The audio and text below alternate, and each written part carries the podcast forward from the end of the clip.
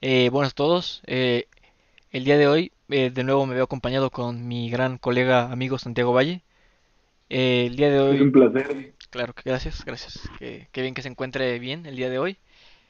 El día de hoy hablaremos de fantasmas y divagaremos de ahí hasta un punto que no sabremos cuál será. Pero la verdadera pregunta es, ¿las quesadillas llevan queso?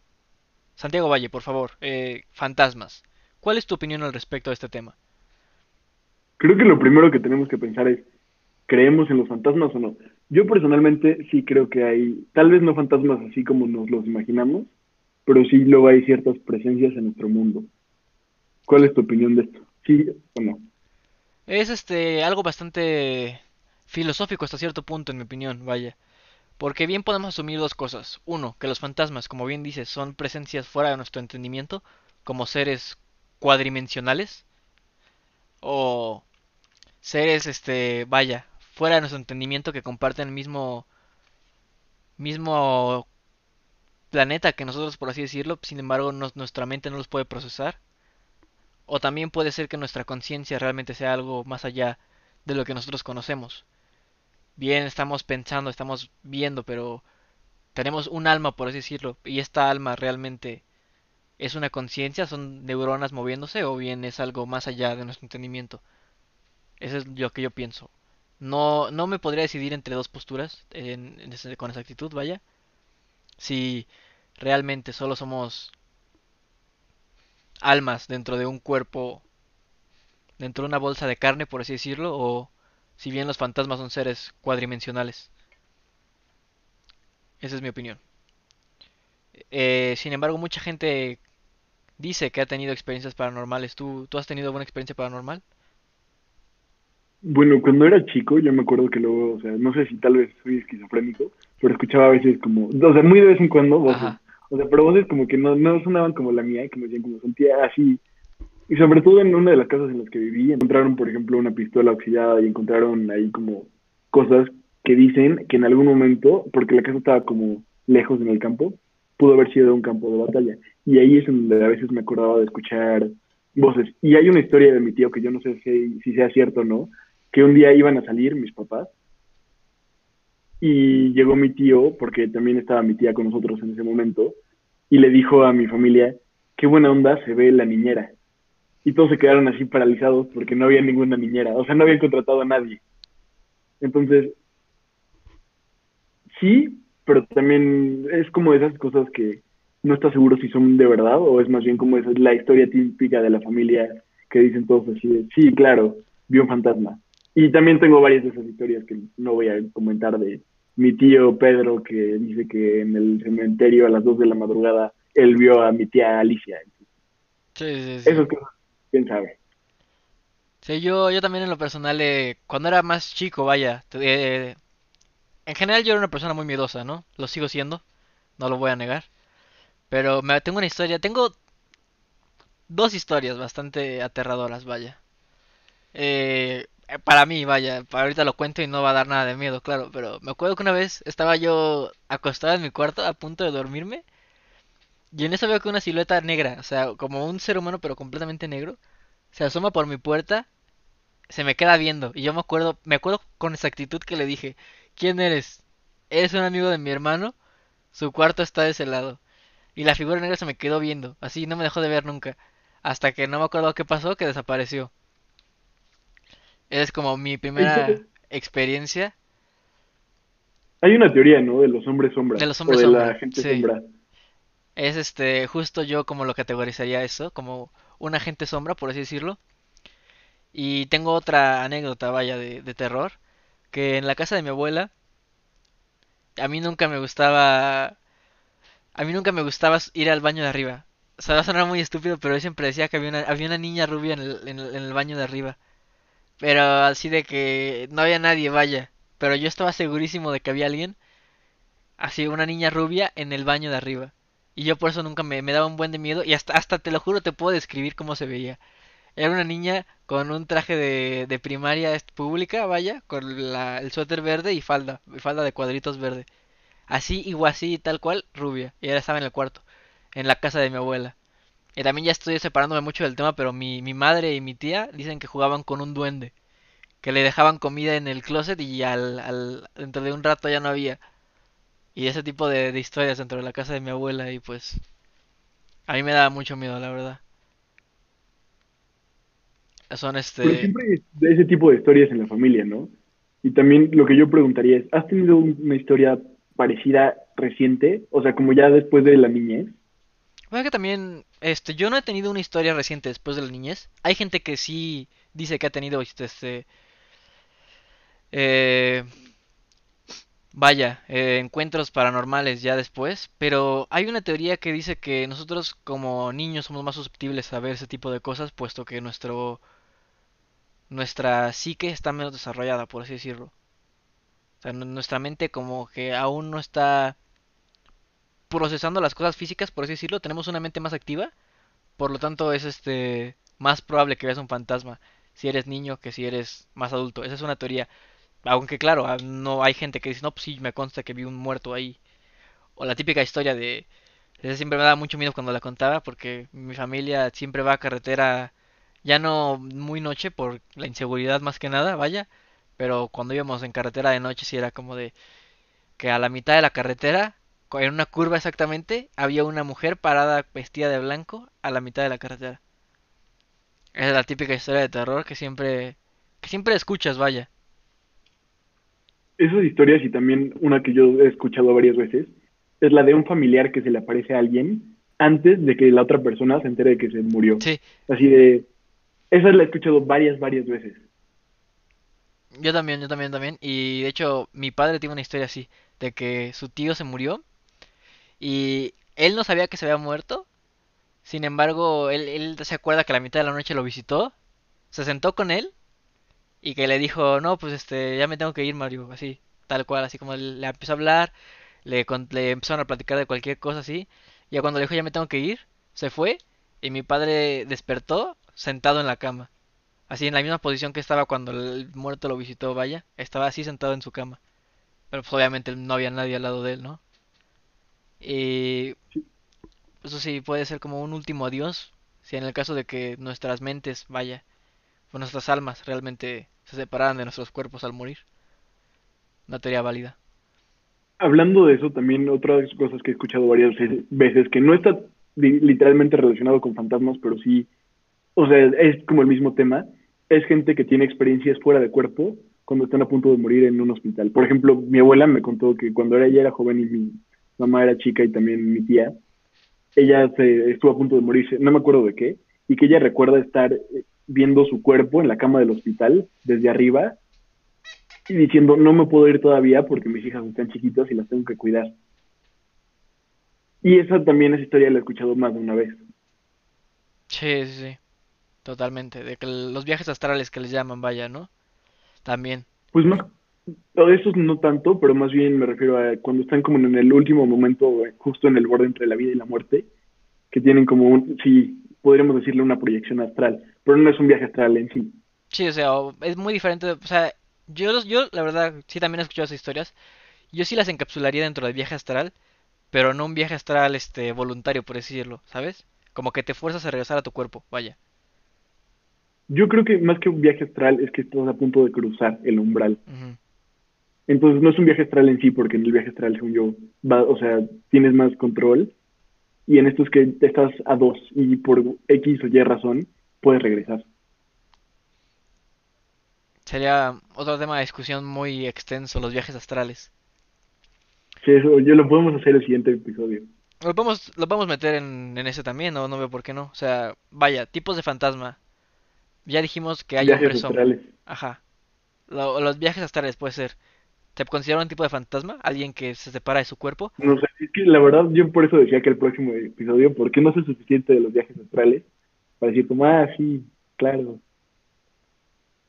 Pues nos podemos recargar. Bueno, está bien, sí, sí, sí. De acuerdo, en un siguiente episodio podemos hablar de eso. Tipos de fantasmas. Vamos a proseguir con ese. Creo que todos sí podemos hablar un poco más de ese. Como bien dijimos anteriormente, la gente sombra. Cuando se hace este, por ejemplo, lo más común, mi historia, la historia que te conté de un hombre sombra, vaya. Otra historia común de este tipo sería, ¿qué te gusta? Pon tú, estamos ahorita grabando y pasa una sombra atrás de mí. Ese también Como cosas que no están bien definidas, ¿no? O sea, como figuras indefinidas. Así es, podemos también, este, la clásica aparición de una persona, por así decirlo, en un, este, ¿cómo se llamaría?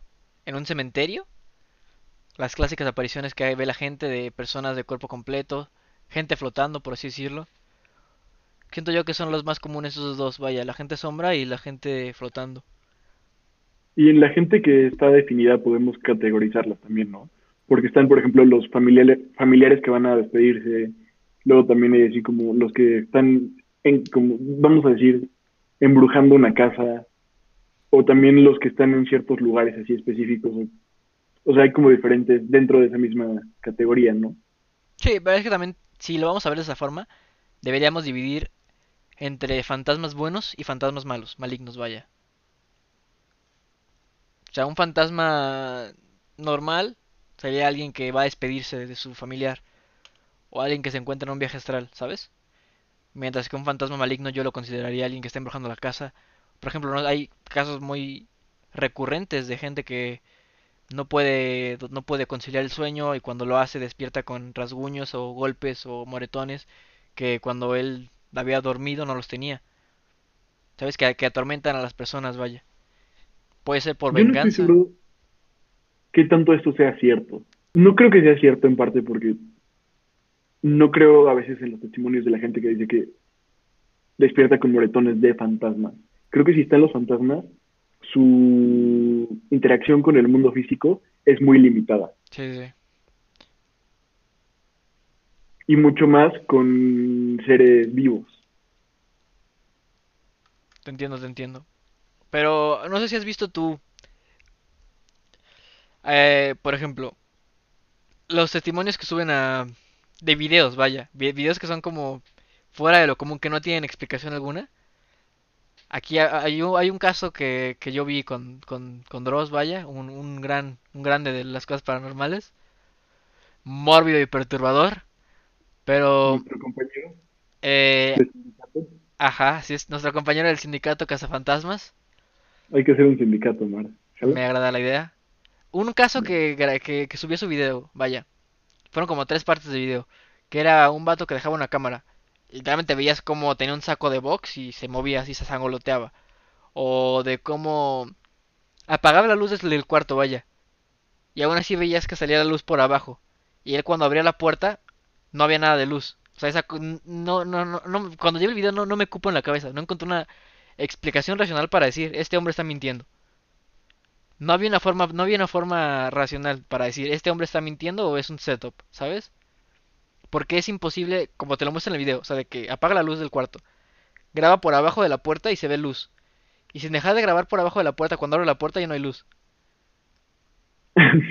No creo que el video sea cierto porque, por ejemplo, podrían apagar el switch Ajá. de la casa. Lo apagan y lo prenden. Ok, es buen Ese punto. tipo de videos creo que son en gran parte clickbait. ¿Clickbait? ¿Crees que sean clickbait? Sí, ese tipo de cosas, sí, definitivamente. Creo que los fantasmas sí tienen cierta interacción con nuestro mundo, pero como digo, creo que está limitada en ciertos casos y que en sí no estoy seguro que haya fantasmas malos. O sea, que vengan como ser el, el mal o generar daño tal cual a la población.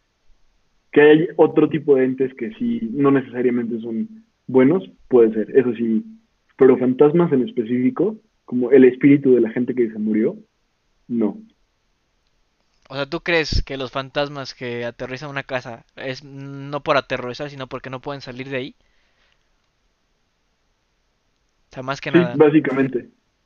Exacto, o sea, cuando hay una casa encantada o así, es como, me imagino más bien un alma que se quedó atorada y eso también luego tenemos que discutirlo ahorita de por qué se quedan aquí o por qué están aquí los fantasmas.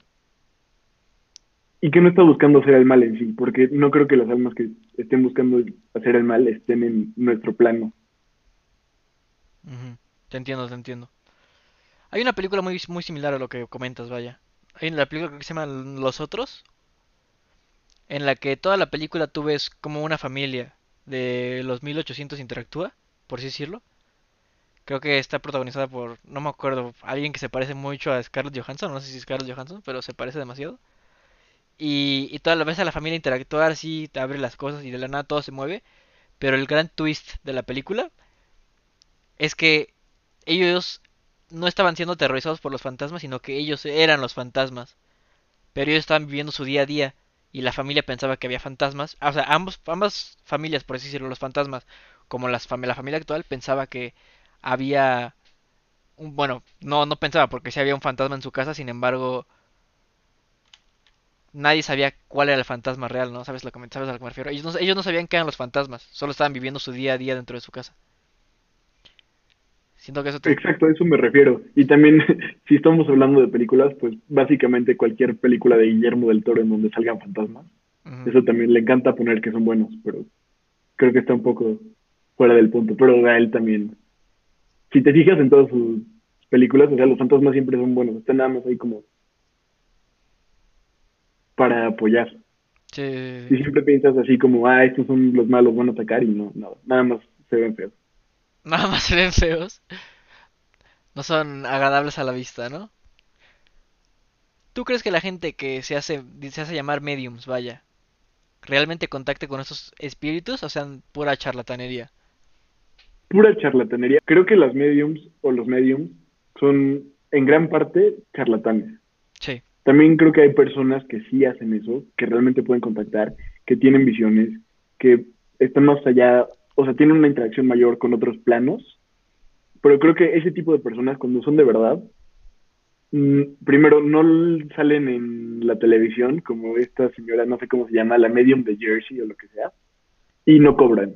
O sea, que entienden qué es lo que tienen y lo usan con discreción en casos específicos o se meten a cosas así como literalmente a sociedades secretas y a cosas de ese estilo. pero yo digo que depende demasiado, ¿sabes? O sea, no dudo que sí haya algún medium que cobre, ¿sabes? Que diga, sé que tengo este don, eh, tengo las visiones, tengo todo esto, o sea, puedo sacar provecho de ello, ¿no? Ya que me maldijeron, por así decirlo. Porque yo no lo vería como una bendición, vaya, poderse contactar con el otro mundo. Puede ser, pero yo sí lo vería como, o sea, tienen como, supongo O sea, obviamente no va a ser, no va a ser Carlos que es lo Trejo. que tienen, ¿no? Sí, sí, muchos entienden que, Ah, que- sí, que- no, no manches. Ah, o sea, un Carlos Trejo de que Oye, diga, no, un respeto a Carlos Trejo, ¿eh? No, no, un, un alto, un Yo- alto también. Invito en este momento a Carlos Trejo a venir a nuestro podcast porque yo le tengo mucho respeto. Y también él no dice ser medium, ¿no? Él es cazafantasmas. Sí, sí, eso sí, en eso sí tiene razón, pero lo que me refiero es que alguien que tenga la fama de Carlos Trejo obviamente no va a ser un medium, eso es a lo que me refiero yo. En eso estoy de acuerdo. Y sí tiene razón, debe haber algunos que cobren, pero creo que la mayoría son personas un poco más espirituales y también por eso pueden tener, o sea, la conexión se vuelve más estable. Y las personas que nada más, o sea, que no ejercen esa espiritualidad, pierden en parte esa conexión. A eso es a lo que me refiero y por eso lo pienso así. Sí, sí, Entonces tienen que estar dentro de sí mismo para que la conexión se mantenga abierta. Y por eso no creo que sean así como la señora de Jersey. Sí, sí, concuerdo contigo en ese punto de que igual la es, tiene que ser gente con que llene cierto criterio, ¿no? Para poder conectarse y mantener una conexión estable, tipo profesional, por así decirlo. Exacto, es como en todo lo demás en la vida, el don no es suficiente, tienes que trabajar. O sea, puedes, por ejemplo, puedes ser muy buen pintor, pero si no trabajas el don, nunca vas a ser un gran maestro, ¿no? Porque te va a faltar cuestiones muy técnicas de perspectiva y así. Eso es a lo que me refiero. Sí, sí, sí. Entonces tú también, ¿qué opinas de la, las Ouijas, por ejemplo? ¿Crees que sean algo más que nada un producto para vender sobre este tema de los fantasmas? ¿O si en las manos correctas puede llegar a ser un medio de comunicación? Creo que en las manos correctas cualquier cosa puede ser un medio de comunicación. Ah, bueno. O sea, básicamente Sí, sí. lo que tengas enfrente, porque el don no viene del objeto en sí, sino de la persona. Creo que las Ouijas eh, en específico sí son un engaño. Y la mayor parte de ese tipo de juegos. Tal vez sí haya objetos que tengan la capacidad de contactar con el otro mundo, ¿no? Pero supongo que en- si están ahí, son objetos muy específicos y hay muy pocos de ellos en este mundo. O sea, en cuanto también tendríamos que poner, siento yo que también nos tenemos que poner a pensar. ¿qué tanto tiene razón las religiones en cuanto a lo espiritual, ¿sabes? O sea, de que pon tú lo que dices, si hay objetos que pueden contactar con otras con otras entidades, por así decirlo, eh, dentro de dónde cabría, ¿sabes? O sea, de que, por ejemplo, yo qué sé, en el- la religión cristiana, los huesos de santos, por así decirlo, que, que se popularizaron tanto en la Edad Media y así. Que obviamente la mayoría eran falsos, pero en el caso de que sí hubiera huesos de santos o gente santa, por así decirlo, ¿crees que sería algo con lo que podrías contactar? Por ejemplo, al, o yo qué sé, en la... eh, que no se me ocurre nada, pero tú me entiendes, ¿no? Más o menos a lo que me refiero. Sí, te entiendo en las religiones, ¿no? Ajá, Creo que de cierta forma todas las religiones tienen razón. Y no es esta idea de, porque algunos tienen la idea de que sí, porque todos están rezando al mismo Dios, ¿no? Yo sí creo, y eso creo que mucha gente va a decir como, ah, ¿de dónde sacas eso? Que sí hay más de uno. Y que cada quien le está rezando a otro, ¿no? sí, sí, sí. Y que por lo tanto hay varios objetos sagrados. Pero no todos los objetos sagrados tienen el mismo, la misma función. O sea, no creo que puedas este, conectar con los muertos con huesos de santos, porque creo que esa no es su función en ninguna parte, ¿no? O sea, Sí, nunca he escuchado así de... O sea, más bien se usan luego para protegerte, Ahuyentar espíritus más que contactar con ellos, ¿no? ahuyentar espíritus, exacto, o ahuyentar más que espíritus otras cosas. Sí, sí, te entiendo totalmente. Entiendo tu punto. Yo la verdad comparto tu idea de que igual y sí no es, no estamos rezando a un dios en específico, pero siento yo que esto entraría más en la teoría de la metafísica. ¿Sabes lo que en la metafísica de que vaya entre la mente colectiva, por así decirlo, de que entre más personas crean en algo, le dan algún valor. La, ley de la atracción también, ¿no? Entre más piensas que te van a pasar cosas positivas, va a pasar. Entre más gente piensa en tal dios, siento que le da cierta forma física. No sé si me entiendes en ese, en ese sentido. Sí, a lo que te estás refiriendo es que nuestra creencia es lo que le da la capacidad de existir Sí, básicamente. a los dioses. O sea, nuestro... Mientras más gente cree en algo, es más poderoso y está más ahí. Sí, Eso es otra de las teorías que también... Pero esa es una parte y yo creo que más bien no es eso. Yo creo que existen diferentes, cada quien le reza a otro, pero existen por sí mismos y no por nosotros. también podría ser. Pero por ejemplo, ¿qué dirías de los este ahí sí te voy a refutar un poco en lo que dices que no existen por sí solos? ¿Qué dirías de la de la gente vaya, de por ejemplo diciendo Tlaloc, que ahor- ahorita ya eh, raro será que exista alguien que le rece a Tlaloc. ¿Crees que Tlaloc sigue teniendo algún poder o no? En el caso de que ya nadie le rece. Lo que no creo es que todas las religiones y todos los dioses Sean reales. Ah. O sea, o tengan, sí, o sea, no, no creo que así cada uno de los 50 dioses de los romanos Sí, sí, sí, sean sea- cosas, sean entidades. Y muchos de esos, sobre todo en las, en las cosas más antiguas, pues son más bien fenómenos naturales y así, ¿no? Y entonces les asociaban una personalidad. Tlaloc, por ejemplo. sí, la lluvia. Pero debe haber otros que sí, y hay veces que supongo que también se repite, ¿no? El mismo Dios. Y nada más le rezan con nombres diferentes. Pero no creo que haya nada más uno. Pues O bueno, sea, puede ser que, por ejemplo, el Dios de los judíos, el Dios de los musulmanes y el nuestro, bueno, el de los católicos y cristianos, que es co- como nuestra parte de la civilización, puede ser el mismo. Sí, sí, te Pero tal vez no es el mismo que el Dios del hinduismo o del taoísmo. Sí, tiene sentido lo que dices, pero pues no sé. Yo la verdad sigo pensando en más que nada en el que nosotros le damos fuerza a eso. Entre más pienses en ello, más atributos se gana. Por ejemplo, digamos, ¿no? Yo llego el día de hoy y digo, soy el hijo de Dios y medio planeta me cree. Eh, me matan, algún vato loco me mata, así como a Gandhi le dispara nada más porque sí y ya este se muere, por decir, me muero, vaya. Y media, medio planeta me sigue venerando después de que me muero, por el ser elegido, el hijo de Dios, no sé qué tanto. Siento yo que en ese punto como que ya me asociaron con una de- deidad. En ese punto me están dando poder, por así decirlo. Más que poder físico, un poder pues, metafísico, un poder mental, un poder que no existe físicamente, sin embargo existe. ¿Sabes a lo que me refiero? Y siento yo que es muy parecido con los fantasmas, con las deidades, con todo ese tipo. L- La ciencia ficción y todo esto nos ha reforzado la idea de al morir, eh, las religiones sobre todo, que al morir no te vas. Dependiendo de cómo te hayas portado, te vas al infierno o al cielo. Y eso siento que existe en todas las religiones, o en la mayoría de las religiones, vaya. Tanto la religión como las películas, como todo a nuestro alrededor nos ha reforzado la idea de que si te portas mal en la tierra, te va a ir mal en el inframundo. Si no le diste gracias a tus dioses o te quedaste con algún pendiente, así te vas a quedar en la tierra. Y siento yo que entre más pensemos en eso, más nos alimenten esa idea, más real se vuelve, pienso yo. O sea, yo sí creo mucho en la teoría de la metafísica en la que, en ese sentido, nunca te vas realmente a menos de que alguien...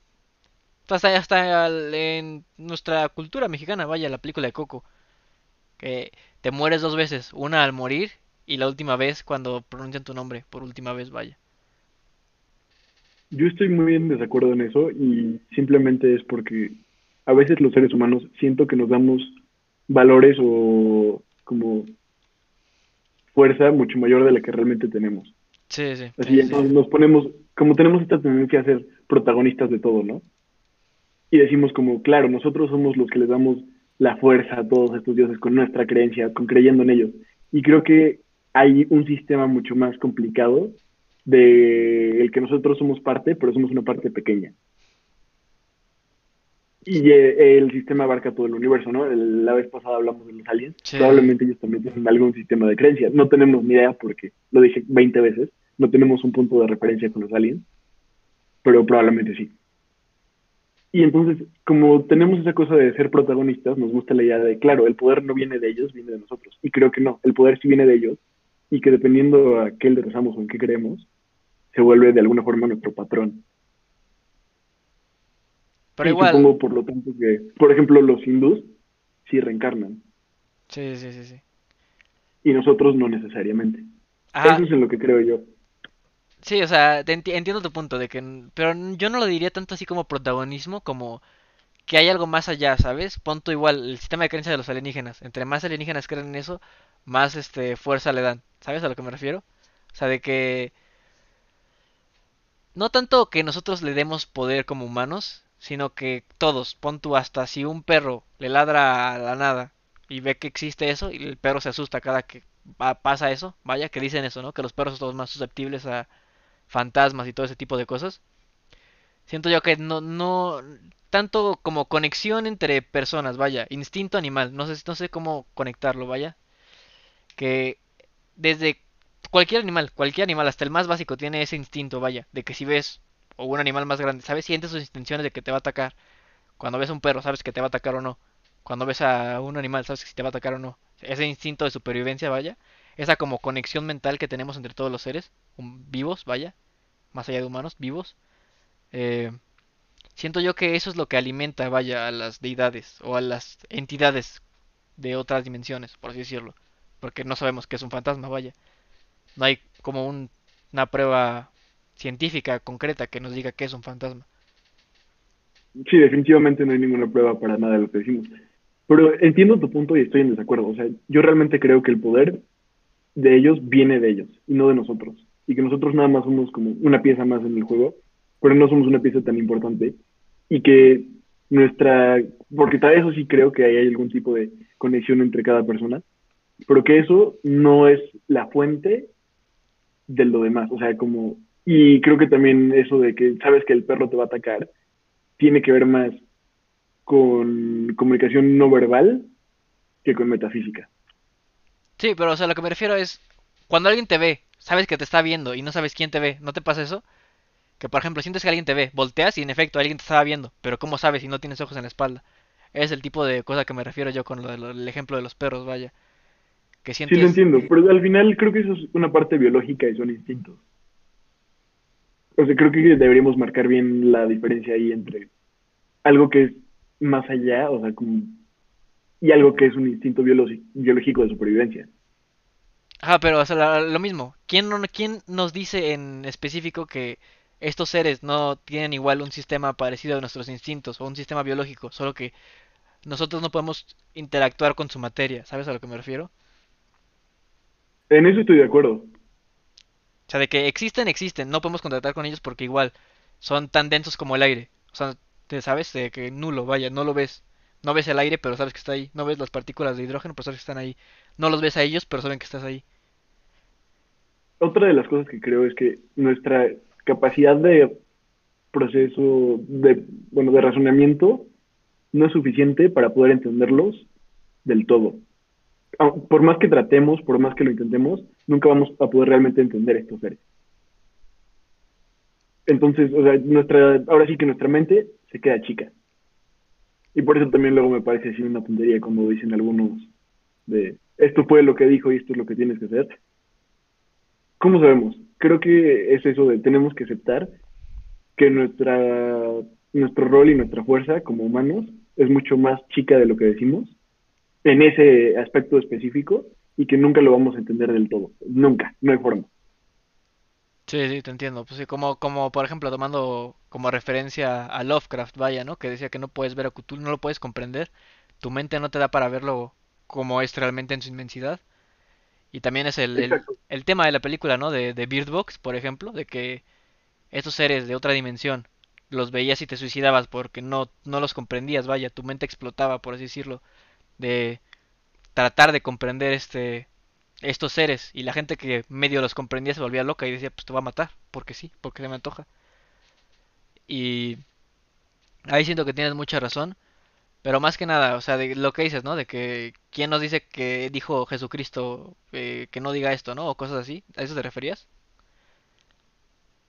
Bueno, Jesucristo en específico no, porque creo que eso es un tema al que primero no deberíamos meternos. Sí, sí, sí, concuerdo contigo, pero siento, sí, ok. Y porque probablemente sí es una figura histórica, ¿no? Ajá, Pero me refiero más bien como, a, no sé, el Torah, ¿no? O el Corán, o la Biblia. Tienen algunos, algunas reglas muy específicas, como por ejemplo en la Biblia la de no puedes usar dos fábricas, fábricas está mal, dos telas diferentes. Ese tipo de cosas no creo que necesariamente vengan de un Dios. Sí, sí. Entonces, cuando la gente dice como es la palabra de Dios, ese tipo de cosas específicas, no estoy seguro. Más que nada yo siento que la libros como el Torah, la Biblia, el Corán son más como una guía moral creada por el hombre para el hombre que realmente que hayan descendido de una divinidad, vaya. Y, y no, yo no veo, yo no veo mal eso, la verdad, siento que hasta eso necesitamos una guía moral dentro de nuestra sociedad. Pero hoy en día ya le restamos poder a Dios. Ahora sí que va a sonar mal. Como dices, no le puede restar poder porque viene de él, pero entre menos, entre menos creamos en ellos, siento que menos poder tienen sobre nosotros. ¿Sabes a lo que me refiero? La gente obra mal porque sabe que no va, no hay un después. La gente que sabe que hay un después, pues va a obrar menos mal, ¿sabes? Siento Sí yo, entiendo a qué te refieres. Y también lo que creo es que ellos no buscan tener poder sobre nosotros. O sea, ese era como todo mi punto. Mm, Como que sí nos reciben, y sí, pero no es tan realmente tan vigilantes a lo que hacemos el día a día, ¿no? Como personas. Ajá, o sea, lo que dicen que Dios te ve cada que te mueves, pues obviamente no, ¿sabes? O sea, ellos viven en su No propio, creo que, en su propia onda, ¿no? Por así decirlo. Creo que son, van tanto más allá que las cosas banales del ser humano. No, no es que no tengan importancia, pero es como un ser humano viendo el día a día de una hormiga. Sí, sí, sí, No con- pasa. ahí, ahí sí concuerdo contigo. Y Ahí, también creo que lo de, o sea, al final son guías morales en parte y también son guías del ocultismo, ¿no? De como de los saberes que tenían de algunas cosas que también meten ahí, junto con la parte de la guía moral. Entonces, de alguna forma, sí son libros sagrados, pero aparte también les agregaron esta parte de, de la guía moral. sí, sí. Ahí sí te tendría... No, no te voy a decir que estoy totalmente de acuerdo contigo, pero sí, si ya lo hablamos desde un punto de vista, por ejemplo, lo de los ángeles o versos como así de la Biblia que dice que un ángel descendió. O sea, has visto, se puso de moda como el meme, no hace como tres meses, no sé, de los ángeles como te los pintan, y eran los humanos literalmente con alas, y dice ángeles según la Biblia, y era como un tres anillos juntos con ojos y aros así, seres que literalmente no tienen pues no tienen punto de referencia, ¿no? Como de a quién se le ocurrió eso, por así decirlo. Siento yo que ese tipo de cosas sí tienen, lo que dices, vaya, un poco de ocultismo. Porque si buscas ahorita cómo, es, cómo se veían los ángeles realmente, según la Biblia, sí están muy, muy creepy, vaya. Voy a poner una imagen aquí, ya sé cómo poner imágenes. ¿Vas a compartir pantalla? No, no, o sea, después en post. Ah, ya, sí, sí, de, ok. Pero sí, exactamente a eso me refiero. O sea, hay partes que definitivamente, o no sé, el libro de Apocalipsis, que no tanto es una guía moral, sino es lo que sabían ellos en ese momento, lo que pensaban que sabían. Y también creo que mucho de eso se ha corrompido, ¿no? Por ejemplo, esto que dices de Los Ángeles. De repente decidieron que era mucho mejor pintarlos como humanos, y eso no lo no estaba en la Biblia, o sea, lo decidió seguramente un papa. No estoy seguro porque de historia. Sí, seguro sí, la, no sé mucho. Yo, yo, también tengo una teoría muy conspirativa en la que en la biblioteca secreta del Vaticano, el eh, que según yo ha existido desde siempre, el creo que se llama Index Prohibitum o algo así, que es el, el índice de libros prohibidos por la Iglesia desde desde hace un buen.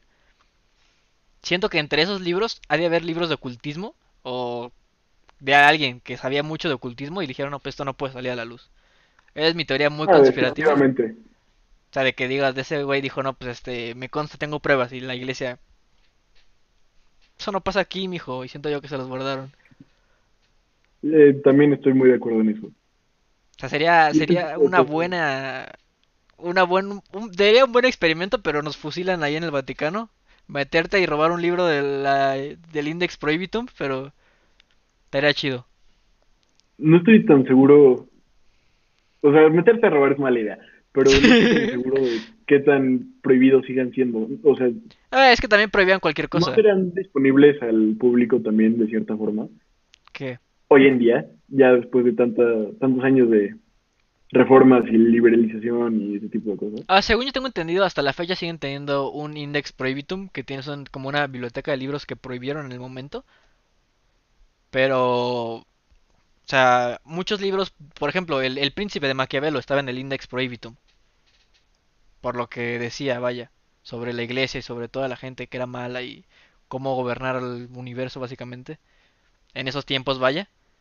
La iglesia lo prohibió, pero pues, hoy en día ya es libro obligatorio de leer para cualquier estudiante de preparatoria. En eso estoy de acuerdo. Mucho también de lo que vas a encontrar en el índice prohibido va a ser cualquier tipo de cosa que tenga contenido obsceno, cualquier cosa que sea crítica contra la iglesia, o sea, la institución, la iglesia. Sí, cualquier libro de medicina básica, vaya, de esos tiempos. En eso no estoy seguro, porque según yo, históricamente, sí tenían un... O sea, mucho de lo que pensamos que no tenían así de nada de conocimiento de medicina y así, ha sido un poco por Hollywood. Pues según yo sí hay, bueno, ah, bueno, igual, ahorita que dijiste Hollywood, según yo sí, la película históricamente accurate, por así decirlo, es la de la del médico que se va a a Jerusalén, creo, no sé, para que le enseñen de medicina los judíos, vaya. Que la, no le prohibían, le prohibían este aprender de medicina en Britania o no sé qué, que los, los consideraban brujos, vaya, a los médicos. En eso, por ejemplo, no sé, o sea, no estoy tan seguro, depende también de qué edad te refieras o sea, cuándo exactamente. Sí, o sea, la región específica, pero hasta donde sé, sí tenían un conocimiento así, o sea, no era tan fáctico como es ahora, pero de observaciones sobre todo. Por ejemplo, las máscaras de la peste, ¿no? Sí, sí. Eh, pensaban que era un olor y que se te metía el aroma. No estaban tan mal, sí estaban mal, pero puede observar de cómo se propaga y así. Y tenían como las ideas básicas. Evidentemente no sabía que había microbios y la propagación por aire, por tacto, por saliva. Pero. Nada de eso. O sea, no eran tiempos tan oscuros como nos han hecho creer. Y también hubo, eso también es algo que siempre, sí hubo en, durante la Edad Media, avances en la ciencia. Porque nos enfocamos mucho en Europa, así como de que, ah, claro, ahí no estaba pasando nada, que aparte sí estaba pasando en Europa, pero está todo el resto del mundo, Medio Oriente, por ejemplo. Sí, o sea, según yo, por eso Medio Oriente fue de los pioneros. O sea, según yo la, tengo la película que te digo del médico, según yo es la historia del primer hospital. de cómo ese güey fundó el primer hospital, yéndose a- al Medio Oriente para aprender medicina y funda un hospital. Según yo es eso. Exacto. o sea, por eso, por ejemplo, ves que luego está esta teoría de que no, si no hubiera existido la iglesia ya tendríamos autos voladores. Sí. No, O sea, no es igual, cierto porque, o sea, la ciencia siguió avanzando. Yo siento yo que hasta más, este, bueno, por lo que hemos visto, ya saliéndome mucho del tema de que lo que impulsa más la ciencia, creo que lo dijimos la, la, la vez pasada, fue el conflicto. Que te digan que no hagas algo, pues es básicamente como si te dijeran que lo hicieras. Eso sí, y también creo, pero creo que estamos ahí confundiendo ideas, ¿no? Porque ahí nos referíamos a la guerra en sí, sí, o sea, que la guerra impulsa la ciencia y eso definitivamente, pero en cosas también, en temas muy específicos, ¿no? Porque la guerra no impulsa todas las ciencias, sí, no, no. nada más las que le conviene. Pero siempre está también, o sea, siempre está presente esta parte de que la ciencia siempre está avanzando, independientemente de la guerra. Tal vez un poco más lento porque no se le, no tiene los suficientes recursos, pero Sí, no sé si tiene razón, me, me equivoqué. Pero Bueno, ya ahora sí nos desviamos del tema sí, totalmente. machín, pero vamos a retomarlo de nuevo. Eh, el siguiente punto que te iba a preguntar es las almas. ¿Crees que realmente tengamos almas? Yo creo que sí. Justo como creo que sí existen dioses, cada quien tiene así como a quien le reces, debe haber algo más que solo nuestro cuerpo de carne y hueso, ¿no? O sea, pero lo que hablábamos la vez pasada, por ejemplo, que con las cabezas de Futera- de Futurama, de que si mientras preservaras tu cerebro y en un frasco lo que quisieras, podías seguir viviendo, así de que tu, tu conciencia, tu, tu mente, tus ideas, igual con la teletransportación, de que te desintegraban, realmente eras tú, morías o era alguien con tus recuerdos. En el punto del alma, eh, ¿cómo crees que funcione eso? Vaya. con todo eso, por ejemplo, en el, el teletransportador, creo que si te mueres en la primera teletransportada, tu alma ya no está en tu cuerpo, o sea, se sale. Y lo que está ahí, o sea, después de esa teletransportada, ya no eres tú, ya no es tu esencia, nada más es como, ves que en algunas, en algunos universos o así ficticios, los orcos no tienen alma Ajá. y nada más son criaturas de carne y hueso, así, en el caso específico del teletransportador. Y creo que tu alma se mantiene contigo mientras tu cuerpo esté intacto, ¿no?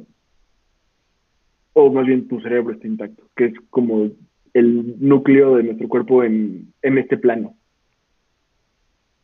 Yo tengo una teoría muy, muy, este, muy extraña, no sé. Pon tú, si bien sabemos que, que, que dentro de nuestras neuronas, nuestro cerebro, todo lo que hacemos funciona a base de electricidad. O sea, ya va a sonar muy estúpido, pero pues, apenas si pasamos la primaria, entonces no me afecta. Eh, ¿qué tal si esa energía, esa electricidad, es nuestra alma? La electricidad que pasa por nuestros neurotransmisores, vaya. ¿Qué tal si eso es nuestra alma, ¿sabes? Y por eso se mantiene en el cerebro. Si pudieras extraer esa carga de electricidad, ¿te mantendrías vivo dentro de una batería? Vaya, no tú, pero tu alma.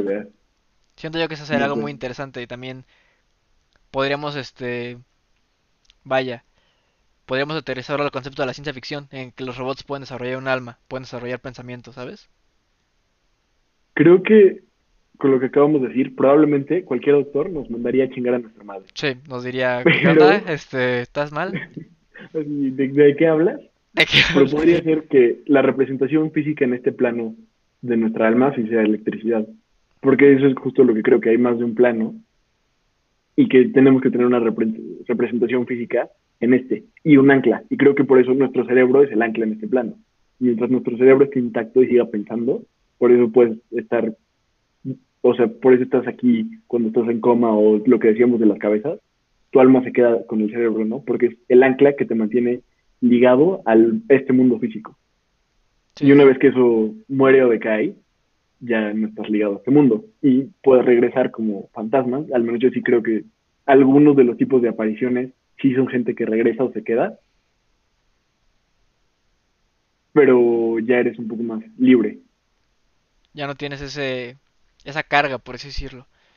Pasas a otro mundo, ¿no? A fin de cuentas, como todas las religiones nos lo dicen. Igual no el mundo con los ángeles, o no el mundo con el infierno y fuego eterno, sino simplemente otro mundo que no conocemos aún. Otro plano, Exacto. con más seres, vaya, como nosotros. Eso es lo que creo. A menos que, claro, porque como creo eso de los patrones y de que, o sea, patrones no de repetición, me refiero a patrones de patronaje. A menos que sea, creas en la reencarnación y entonces vuelves a revivir. Regresas a este mundo constantemente. Hasta que supongo que encuentres algún tipo de iluminación. No conozco las creencias hindúes así específicas, pero sea, depende de cada de cada persona, es del caso específico, creo en eso, pero creo que también hay un plano más allá. sea un destino final, vaya, ¿no?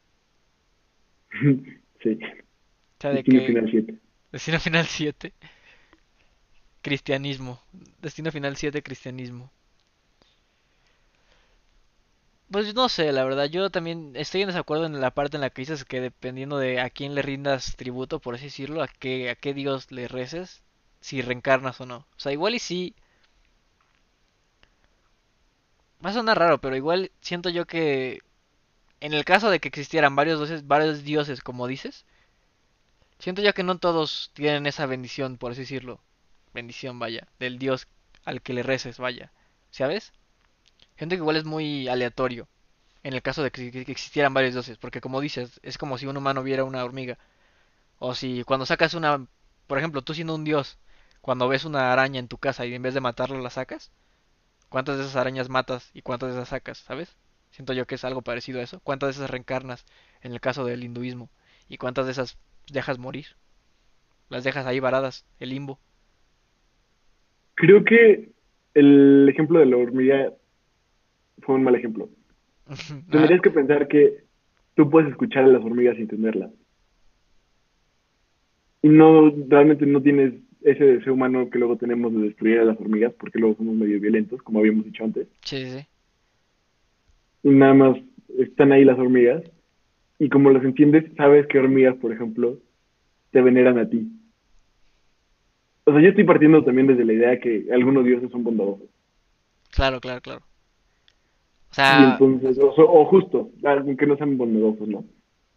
Y deciden tomar patronaje, por eso me refiero a lo de los patrones, de los seres humanos que rezan en ellos. Y como yo pensaría que si son omnipotentes, cuando se acaba el ciclo en este plano que tal vez no les interesa tanto, sí te acogen. Pero no se meten mucho con este plano porque no es un plano, siento que este plano en el que estamos no es más que un paso, un puente. Y vamos a estar aquí un rato y luego ya lo que sigue. A menos que creas en eso de la reencarnación y entonces regresas al puente hasta que hasta que pase lo, lo que creas. Sí. Es lo que también, este, ya, este, sentándonos en bases más filosóficas. Creo que si era Aristóteles o Sócrates, no me acuerdo. Siempre los confundo, la verdad, sacrilegio, pero siempre lo hago. Que decía que, que en efecto reencarnabas, pero que tu, tu alma iba madurando, vaya, hasta que ya te volvieras un ser más, este, ¿cómo se diría? Completo. Que ya no necesitaras de cosas carnales, por así decirlo, que básicamente con espíritu seas libre, que con, con existir si te sientas bien, que ibas madurando ya sin necesitar más cosas así, hasta que ya llegara un punto en el que tu alma madurara y siguieras adelante con tu vida. No en este plano en- necesariamente, pero que tu alma madurara hasta el punto de, pues, de ser libre, vaya. Como dices, ya no regresar al puente, sino seguir a lo que hay después. La cuarta dimensión, si lo queremos ver de esa forma. Exacto. Y también debe haber más de cuatro, ¿no? Yo también creo. Sí, o sea, de seguro cosas que no entendemos, por ejemplo, tomando bases científicas, la, la materia, la antimateria, la, o sea, todo ese tipo de cosas que no sabemos. La partícula de Dios, que dicen que, que en, en la Antártida, donde tiran un, aceleran un, este, una, un neutrón y de, de la nada de donde lo aceleraron lo, re- lo regresa pero negativo, la carga, no sé, está extraño, no me acuerdo cómo era el experimento, pero algo así. O sea, de que comprobaron la existencia de... Según yo, esa fue una noticia muy grande en el mundo de la ciencia porque conform- con, con eso confirman la existencia de dimensiones alternativas. Porque de que aceleran una partícula a niveles pues, de la luz, básicamente, no sé, tampoco tanto, pero pues tú me entiendes, ¿no? Y donde lo aceleran, de la nada se les regresa. Pero no es la misma partícula, sino es una partícula de antimateria. O un, bo- un bo- ¿cómo se llamaba? Bosón de Higgs, se llama. Un bosón de Higgs. No me acuerdo qué es un bosón de Higgs, pero era eso. Pues que, ¿qué te digo? Eh, estoy estudiando derecho. Pero ahorita lo puedo buscar, ¿eh? No hay problema. Un bosón de Higgs o partícula de Higgs es una partícula elemental propuesta en el modelo estándar de física de partículas. eh, mecanismo para explicar el origen de la masa de las partículas elementales. No entendí nada, pero Si alguien entendió de los que, si alguien escucha también, si alguien escucha, claro que sí. bien por ellos. Claro que sí. Educándose de todo. Somos personas muy ignorantes, lo admitimos. Una disculpa de antemano. Lo sabemos y sí, discúlpenos. Por Siento que esto es algo que escucharías cuando estás drogado. No sé por qué. O sea, siento que nadie lo escucharía seriamente, sino como para estar drogado y decir, claro que sí. Ese, claro, ese dude hay- tiene hay la razón. No hay más de un dios. Los fantasmas son reales. Siento yo que sí sería algo, algo así. Creo que tienes razón. Y no me molestaría, la verdad, ¿eh? Sí. Estaría chido. Eh, pero igual ya nos desviamos mucho del tema. Porque si estamos mencionando varias dimensiones, también depende de cómo las veamos, ¿no? O sea, de que pon tú, podemos tomar. La única referencia que tenemos realmente es la ciencia ficción. O sea, no tenemos otra. La, lo, lo que podemos captar con nuestra mente es la ciencia ficción, básicamente. Eh, puede ser como. ¿Por dimensiones te refieres al ocultismo o literalmente a la ciencia ficción de eh, Tierra A, Tierra B, Tierra C, Tierra B? Es que, es que podría ser ambas. Podría ser ambas, la verdad. Pon tú, puede haber una, una dimensión en la que nosotros, tal como estamos, pero yo me encuentro un centímetro a la derecha. Y tú te encuentras un centímetro a la izquierda. O también puede ser una dimensión en la que la Tierra nunca eclosionó. O ahorita somos dos rocas volando. No, no ni existimos, solo somos, somos partículas, vaya. O puede haber un universo en el que el Big Bang, el Big, el Big Bang nunca pasó. Podemos imaginarnos un universo en el que el Big Bang no existe, pero sigue habiendo seres de cuatro dimensiones, por así decirlo. Si crees en los universos alternos, tú dirías que hay como, dimer- o sea, en la parte ocultista, esas dimensiones se interlazan o es una para cada universo alterno. ¿Entiendes a qué me refiero? O sea, tienes dos tierras, ¿no? Sí, sí. y vamos a ponerlo en el sentido ya más cristiano para que sea más fácil la analogía. Y arriba de esas tierras hay un solo cielo o hay un cielo para cada tierra. Puede ser lo que- puede ser este lo que dices, vaya. O sea, de creo que ni lo dijiste, me lo estoy inventando yo, pero este o sea, yo lo, lo que entiendo de tu ejemplo, vaya, es que me estás diciendo que universo A, universo B, ¿no? Pero solo hay una cuarta dimensión en- de fantasmas. Sí, eso es lo que yo pienso, pero también, ¿tú crees eso o tú crees que hay una dimensión para cada universo? Yo opino, opino igual que tú, pero igual y no, no es cuanto un infinidad de universos y que solo haya un cielo. Siento yo que igual y hay más cielos, sin embargo, puede ser ese el puente que nos conecte entre varias dimensiones. Lo que yo pienso. Sí entiendo, o sea, que esos cielos no sean uno mismo, pero estén interlazados. Sí, sí, sí, sí. O sea, de que igual del, del, del, del mundo B, del mundo A pasas al mundo B. Y del mundo B pasas al mundo X. O sea, de que igual, como tú dices, hay varias deidades. Igual no comparten un mismo cielo. Sin embargo, entre estos cielos te puedes entrelazar, vaya. O sea, como, por ejemplo, digamos, por lo que estoy entendiendo, está el dios, está el dios del hinduismo y está, no sé, Odín de los dioses nórdicos y germánicos. Y uno está en un universo y el otro está en otro, en el cielo de un universo. pero si alguien le reza a Odín, no importa de qué universo, de qué tierra sean, se van al cielo de este universo. Yo, no, no, no, mira, ve- vamos a ponerlo como capas, vaya. Están las dos tierras. Tienes esta capa que va de la tierra A a la tierra B. Pero igual y deja tú esta, esta, esta capa. Pero arriba de esta capa hay otra capa. Y esta capa conecta con el universo B y con el universo D. O sea, igual como, como eslabones, vaya. Así de que, igual lo que dices, si tomando, tomando como, pensando que en efecto hay más de una deidad, igual que estas deidades no estén conectadas todas al mismo universo, ¿sabes? Que igual esté A y ya, por ejemplo, yo tengo A y B, y Cthulhu tiene D y, y A, y el monstruo de Spaghetti tiene A y X, ¿sabes? Sí, sea, sí, entiendo a qué te refieres. igual que Pero comparten entonces, universos, pero no, no, o sea, siento yo que, que también pero tenemos entonces si tú, por ejemplo, en el universo H le rezas al monstruo de espagueti y él está en el B y C, cuando te mueres, él te jala acá. Eh, no, me debería decir que no, ¿sabes?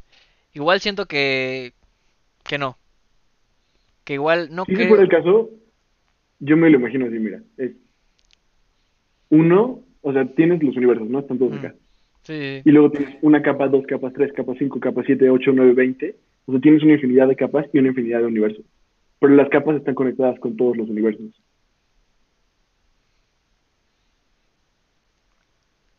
es que no sé, la verdad, yo siento que lo, lo vería muy conveniente. En ese sentido, en ese sentido no lo veo... Va a sonar, va a sonar, va a sonar muy estúpido que te diga, no lo veo realista, ¿no? Pues nada de lo que estamos diciendo se ve realista. Pero, o sea, sería muy conveniente, pienso yo. Por eso mismo no lo vería, no lo vería factible.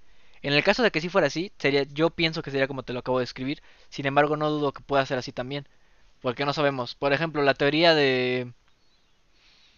que Estoy diciendo que entraría en lo paranormal, porque al fin de cuentas lo paranormal es algo que no podemos explicar todavía con la ciencia. Estoy de Pero acuerdo. no creo que no se encuentre ligada a la ciencia, siento que debe de tener algún fundamento científico.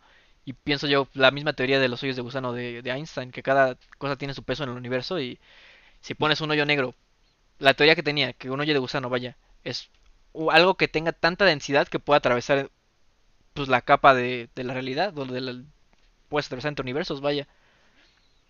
Lo que dicen de los viajeros del tiempo. No existe un futuro realmente porque, digamos, llega Viajero del Tiempo y nos dice Barack Obama ganó la presidencia de 2050 y se vuelve viral.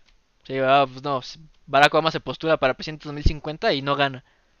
Él no vino del mismo universo que nosotros porque de haber venido del mismo universo, Barack Obama hubiera ganado, por lo cual se creó, vino de otro universo.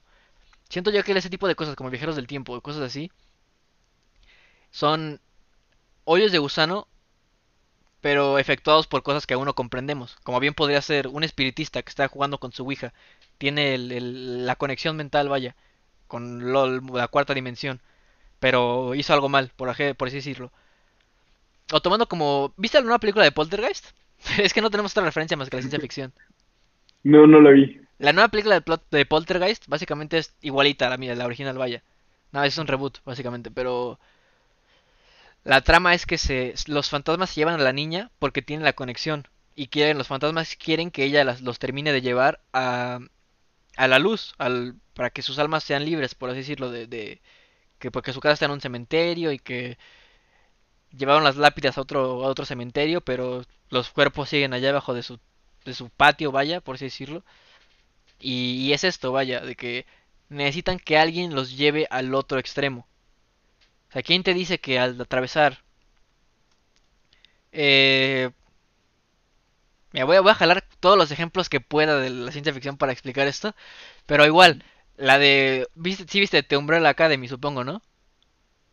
Que el, el, el, el, Five viaja en el tiempo, pero por un cálculo termina siendo niño en el, en el futuro. Regresando al pasado, pero es niño, pero tiene 50 años. Siento yo que eso igual. ¿Quién te dice que siendo tú, tú un ser eh, cuatridimensional, al pasar a la luz, no reencarnas como un bebé? Lo mismo esto de los viajeros del tiempo.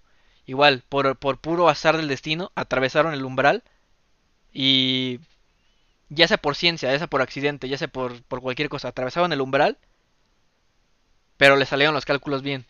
Por lo tanto, siguen siendo personas como eran antes de viajar. ¿Sabes a lo que me refiero? Siento yo que cosas como estas, que no terminamos de comprender, por así decirlo, como los hijos de gusano, no tenemos una... un... Sabemos que están las bases para esto, científicamente, y en la teoría deberían funcionar, pero no tenemos algo en la práctica para comprobar estos funcionamientos. Y no creo que nadie se, se, se... Bueno, siento que mucha gente diría, no, pues yo lo quiero intentar, pero igual cuánta gente va a morir en el intento de esto, ¿no? Termina, sale del otro lado 80 años después y es este pasta o yo qué sé, ¿sabes? En ese punto creo que no estoy de acuerdo contigo porque como lo había dicho antes, creo que las este, dimensiones que están más allá de nosotros son cosas que nuestro, nuestra mente no puede procesar y que no están basadas en el plano en el que vivimos nosotros. O sea, la ciencia a veces choca con esto, pero no nunca va a poder explicar realmente qué es lo que está pasando allá, porque es algo que simplemente va mucho, mucho más allá de lo que somos nosotros. Sí, sí, o sea, enti entiendo lo que dices, pero a la vez, o sea, ¿quién te dice que no hemos tenido contacto con estas cosas? Pero no me, estoy diciendo que salga literalmente Cthulhu, ¿no? Y lo ves como un, como un pulpo gigante, ¿sabes? O sea, cosas diminutas, como lo que te digo del, del bosón de Higgs o del, de la antimateria o de la partícula de Dios, que fue algo que produció una energía similar a la del Sol, pero por un microsegundo. O sea, ese tipo de cosas que nadie sabe ni cómo pasaron, pero pasaron, ¿sabes? O sea, siento yo que igual lo que dices, no los, o sea, tú no los ves, vaya, porque igual pueden ser gente que está compuesta por partículas de Dios o seres que están compuestos por bosones de Higgs, pero tú no los ves porque no son no tienen la suficiente materia para ser visibles. ¿Sabes a lo que me refiero? O sea, igual nuestra mente no puede procesarlo como no podemos ver el hidrógeno o no podemos ver el oxígeno. Sin embargo, sabemos Como no podemos, por ejemplo, imaginarnos un color nuevo. Sí, o sea, no no no podemos ver nada más, no podemos ver el ultravioleta, pero sabes que existe, no podemos ver el infrarrojo, pero sabes que existe. Nuestro, nuestro, nuestra mente no lo procesa, sin embargo sabemos que está ahí. No, no ves los electrones, pero por ciencia o por todas esas cosas sabes que están ahí.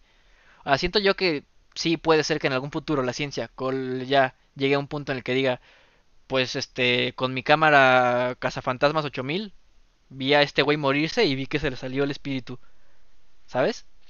O sea, igual mmm, siento yo que si la ciencia avanza ese tipo de cosas, por ejemplo, o sea, esto sí, los cazafantasmas falsos, por ejemplo, que traen sus este, sistemas de psicofonías y cosas así, de que sonidos que son apenas audibles para un gato, y por eso tú lo tienes que grabar con un sistema de psicofonías para ver si están ahí.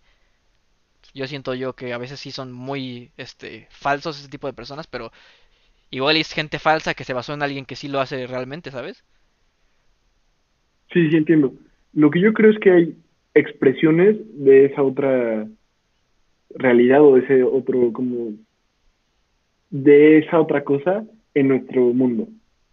Pero no se quedan más que en expresiones. Y esas expresiones las podemos medir y contabilizar y estudiar.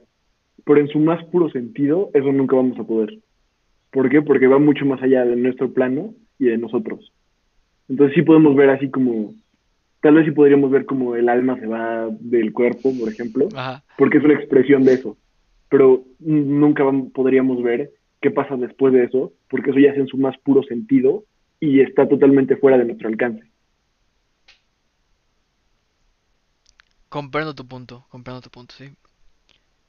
Pero igual y dices, no lo vamos a poder comprender, tal vez no hoy, pero dale a la humanidad mil años y tal vez sí, ¿sabes? Te ponte una vez pues que comprendamos lo del teletransporte, ¿Qué te dice que no vamos a comprender lo del alma? O tu conciencia. O tan solo el Elon Musk que ya te quiere poner un chip en la cabeza para curarte el Alzheimer.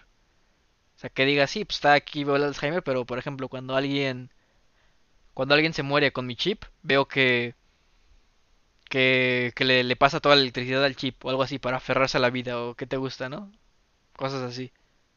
Sí creo que va a llegar un punto donde vamos a entender mucho mejor nuestro mundo nuestro plano. Pero justo mi punto es que el otro plano nunca lo vamos a poder entender porque no está en nuestro alcance. O sea, está más allá. Y no puedes agarrar algo que está más allá. Puedes estudiar todo lo que tienes aquí alrededor. Pero si está fuera de tu alcance, no hay forma. Ese es mi punto. Mil años, dos mil años, tres mil años, dos millones de años. si la raza humana vive tanto, no vamos a llegar nunca porque está fuera de todo esto. Y sí vamos a poder tal vez un día entender todas las expresiones de esa otra realidad cuando interactúan con nuestro mundo. Pero no puedes entender algo que no puedes, a lo que no te puedes acercar y no puedes estudiar. O sea, ¿tú, tú no crees que esas expresiones puedan ser la llave para abrir el otro plano? No creo. La verdad no creo. Creo que esas expresiones se quedan en expresiones. Y si ves a la niñera fantasma o si escuchas la voz, se va a quedar ahí. Y puedes estudiar esa cosa, puedes estudiar ese fenómeno, pero ese otro plano nunca se va a abrir, a menos... Y la única forma en la que se abre realmente nosotros es cuando se acaba nuestra vida en este, en este plano en el que estamos. Tenemos que dejar todo lo que conocemos para aprender de nuevo, ¿no? Básicamente. Exacto. Y por lo tanto, como raza, como raza viviente en este plano, nunca vamos a entender el otro. ¿Por qué? Porque no tenemos acceso a él y no vamos a tener acceso a él. Aunque nos volvamos los maestros de este plano. Sí, sí, sí. Porque no vas a poder alcanzar el otro hasta que te mueres y por lo tanto, ahí ya no eres parte del otro plano. Y puedes interactuar con él, pero ya no eres parte. Ya no perteneces. Te entiendo, te entiendo. Te entiendo, pero a la vez estoy en desacuerdo contigo. Está bien. Está bien, para eso está Sí, sí, sí. Para eso la está opinión. la opinión. Ajá. Yo siento que, que sí vamos a poder comprenderlo. Por ejemplo, pon tú, ¿con qué no ha pasado? O sea, igual y dices, ¿no? Con todo lo que tenemos aquí en el mundo físico, pero pues... Igual, ¿qué te gusta? Marie Curie que descubrió la, la radiación. O sea, para ella que ella no sabía que era la radiación, sin embargo lo estudió, lo estudió hasta que lo comprendió y lo des- años después lo usamos como energía, por así decirlo. La energía nuclear, muy similar, ¿no? Y así hemos ido avanzando. ¿Qué te dice que en algún punto no vamos a poder agarrar una partícula de Dios? O vamos a poder crear un, un túnel de gusano. O vamos a poder crear ese tipo de cosas, ¿sabes? eso creo que sí. ¿Por qué? Porque esa es la expresión del otro en el mundo físico. O sea, todos esos son, eso creo que todo eso es- son expresiones. Y que va a haber un momento en donde sí vamos a tener, ser los maestros de este mundo físico. Y sí vamos a poder creer ese tipo de cosas. Pero el plano está literalmente fuera de nuestro alcance. O sea, más allá en su expre- eh, no expresión, no, en su parte más pura. Eso simplemente no está aquí. Sí, te entiendo. O sea, pero... Entonces, Ok, ok, sí, sí. Está bien. no hay forma, literalmente no hay forma. Y sí vamos a ser los maestros de todas las expresiones de ese plano en nuestro mundo terrenal. Pero de esa última parte, no, porque no podemos llegar. Pues bueno, creo que viene siendo hora de que acabemos esta plática. Pues bueno, eh, Valle, ha sido un honor tener esta plática contigo. Eh, definitivamente creo que falta mucho para que entendamos ya sea las expresiones o el otro mundo, dependiendo de la postura que quieran tomar ustedes como oyentes, si es que existen, si es que le ponen queso a sus quesadillas, pero eh, ha sido una plática bastante enriquecedora para dos personas que apenas cursaban la primaria. Eh, Valle, muchas gracias. Me dio mucho gusto hablar contigo, Omar, y sí, también quiero recordar si nuestros oyentes teoréticos, eso está mal dicho, ¿no? Ahí ese es mi punto, nos están escuchando, que estamos bien mensos y nada se lo tomen a pecho. O sea, de verdad, por favor, ¿no? Y falta también nuestro patrocinador, por favor, saca al patrocinador. Nuestro patrocinador del día de hoy es Axe. Claro que sí. Bien. No se ve, pero mejoras aún. Pero es nuestro patrocinador, gracias a Axe. Axe, gracias, Me mantiene gracias. fresco todo el día. A mí también. Libre, eh, libre de sudoración, de mal olor. Muchas gracias, Axe. Nos da la Y confianza que necesitamos. Nos da la Pero bueno, confianza ya, eso es todo por hoy. Muchas gracias. Fue un gusto estar con ustedes. Gracias Hasta por la- perder su tiempo con nosotros y no con otra cosa. Besitos.